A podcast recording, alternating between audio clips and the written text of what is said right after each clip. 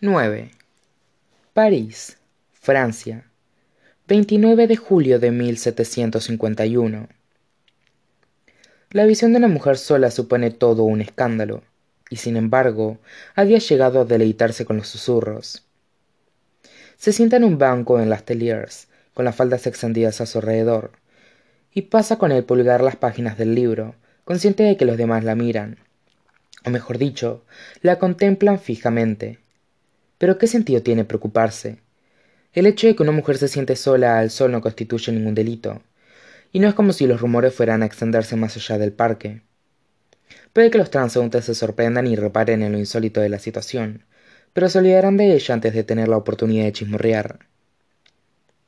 Pasa la página y deja que sus ojos viajen a través de las palabras impresas. Últimamente, Adi roba libros con la misma avidez que la comida, pues son una parte vital de su alimento diario.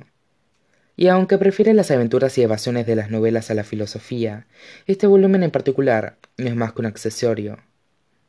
Una llave diseñada para garantizarle el acceso a un lugar específico. Ha planificado su presencia en el parque, sentándose en uno de los extremos del jardín que forma parte del recorrido de Madame Geoffrin. Tiende a repetir. Y cuando la mujer aparece deambulando por la calle sabe exactamente qué hacer. Pasa la página, fingiendo estar absorta en el libro. Por el rabillo del ojo, advive cómo la mujer se acerca. Su criada camina un paso por detrás con los brazos repletos de flores, y ella se pone de pie, con la mirada todavía fija en el libro. Se da la vuelta y camina dos pasos antes de la inevitable colisión, asegurándose de no derribar a la mujer, sino simplemente sobresaltarla, al tiempo que deja caer el libro al suelo entre ellas. Serás insensata, le suelta Madame Geoffrin. Lo lamento mucho, dice Adi a su vez. ¿Está herida?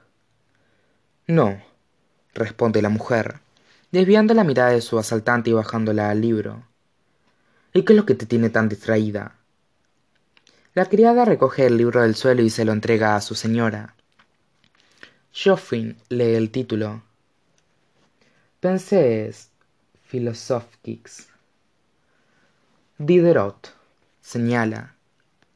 ¿Quién te ha enseñado a leer libros de este calibre? Mi padre. El mismo. Eres afortunada. Fue un comienzo, responde Adi. Pero una mujer debe asumir la responsabilidad de su propia educación, pues ningún hombre se hará cargo realmente de ella. Muy cierto, opina Geoffrin. Están siguiendo un guion, aunque la otra mujer no lo sabe, la mayoría de las personas solo disponen de una oportunidad para gozar una primera buena impresión, pero por suerte, Adi ya ha dispuesto de varias. La mujer de más edad frunce el ceño. Pero estás en el parque sin una criada, sin acompañante. No te preocupan los chismorreos de la gente. Una sonrisa desafiante se dibuja en los labios de Adi. Supongo que valoro mi libertad por encima de, mi reputación. Madame Geoffrin deja escapar una breve risa, más sorprendida que divertida. Querida, existen maneras de rebelarte contra el sistema y maneras de burlarlo. ¿Cómo te llamas? Mary Christine, contesta Adi. La Tremoil, añade, deleitándose en la forma en que los ojos de la mujer se agrandan en respuesta. Ha pasado un mes aprendiéndose los apellidos de las familias nobles, dejando de lado los que podrían suscitar demasiadas preguntas, y estudiando su proximidad con París. Y ha encontrado un árbol genealógico con las ramas lo bastante anchas como para que una prima pase desapercibida. Y por suerte, aunque la Solanier se enorgullece de conocer a todo el mundo, no puede conocerlos a todos por igual. La Tremouille, mas non, exclama Madame Geoffrin, pero sus palabras no desprenden incredulidad alguna, solo sorpresa. Tendré que castigar a Charles por mantenerte en secreto. Hágalo, responde Adi, con una sonrisa vergonzosa, sabiendo que eso no sucederá jamás. Bueno, madame, continúa ella, extendiendo la mano para recuperar el libro. Debería marcharme. No quisiera dañar su reputación también. Paparruchas dice geoffrey y sus ojos brillan de placer. Soy bastante inmune a los escándalos. Le devuelve a Adi el libro pero es un gesto de despedida. Debes venir a mi salón. Tu querido diderot estará allí. Adi vacila durante la más breve fracción de un segundo. La última vez que sus caminos se cruzaron cometió un error cuando adoptó un aire de falsa humildad.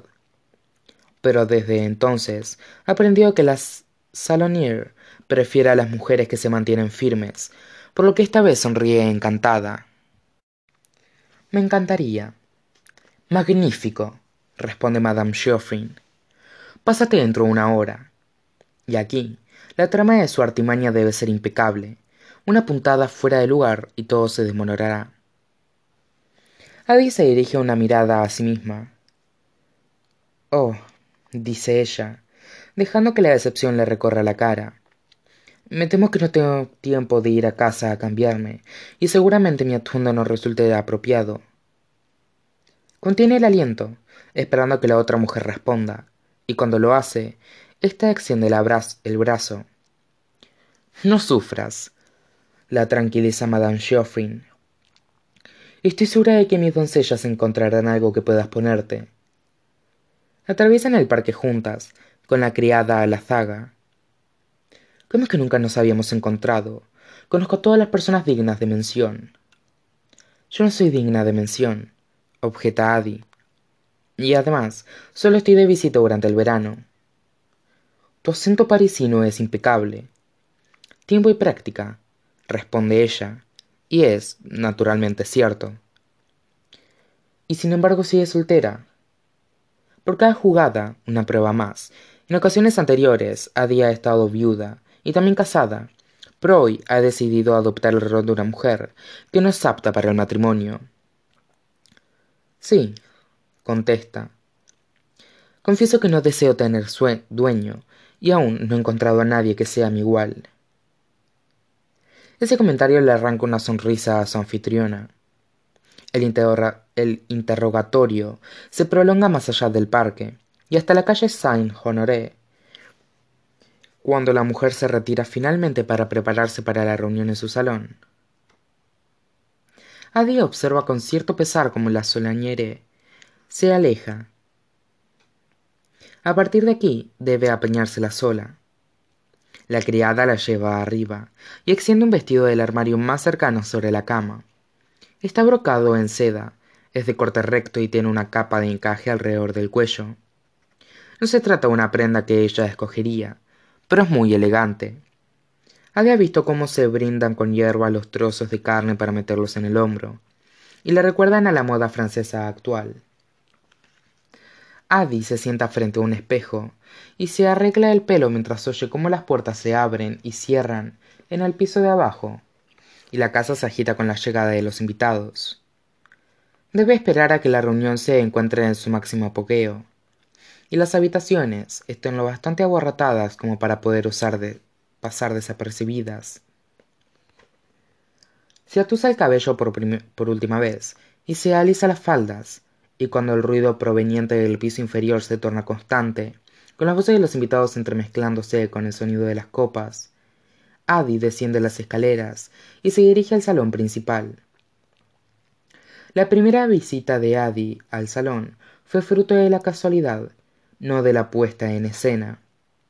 Se sorprendió al hallar un lugar donde las mujeres tenían permitido hablar, o al menos escuchar, donde podía desplazarse por su cuenta sin que la juzgase o tener que soportar actitudes condescendientes.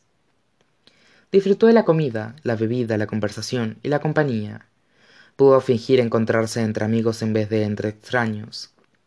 Hasta que torció una esquina y vio a Remy Laurent. Allí estaba él encaramado en un taburete entre voltaire y rousseau agitando las manos mientras hablaba y con los dedos aún manchados de tinta gris. No fue como tropezarse como engancharse las ropas en un clavo. Un momento de turbación. Los rasgos de su amante se habían vuelto más severos con la edad y la diferencia entre los veintitrés y los cincuenta y uno se reflejaba en las arrugas de su rostro. Las horas de lectura habían fruncido su sueño y un par de gafas reposaban ahora sobre su nariz. Pero entonces uno de los temas de conversación encendió una chispa en su mirada y ella volvió a ver al chico que había sido, al joven apasionado que llegó a París en busca de esto, de mentes brillantes con ideas brillantes. En esta ocasión, no hay ni rastro de él. Adi tomó una copa de vino de una mesa baja y se desplaza de habitación en habitación como una sombra proyectada contra la pared, sin llamar la atención, pero con soltura. Escucha, mantiene charlas agradables y se siente ella misma entre los pliegues de la historia.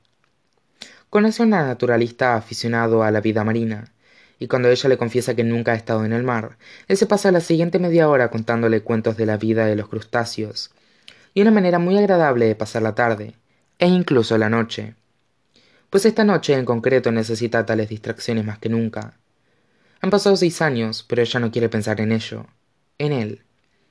A medida que el sol se esconde y el vino es sustituido por el oporto, Adi disfrutó una velada encantadora, gozando de la compañía de los científicos y los hombres de letras. Debería haber sabido entonces que él lo echaría todo a perder.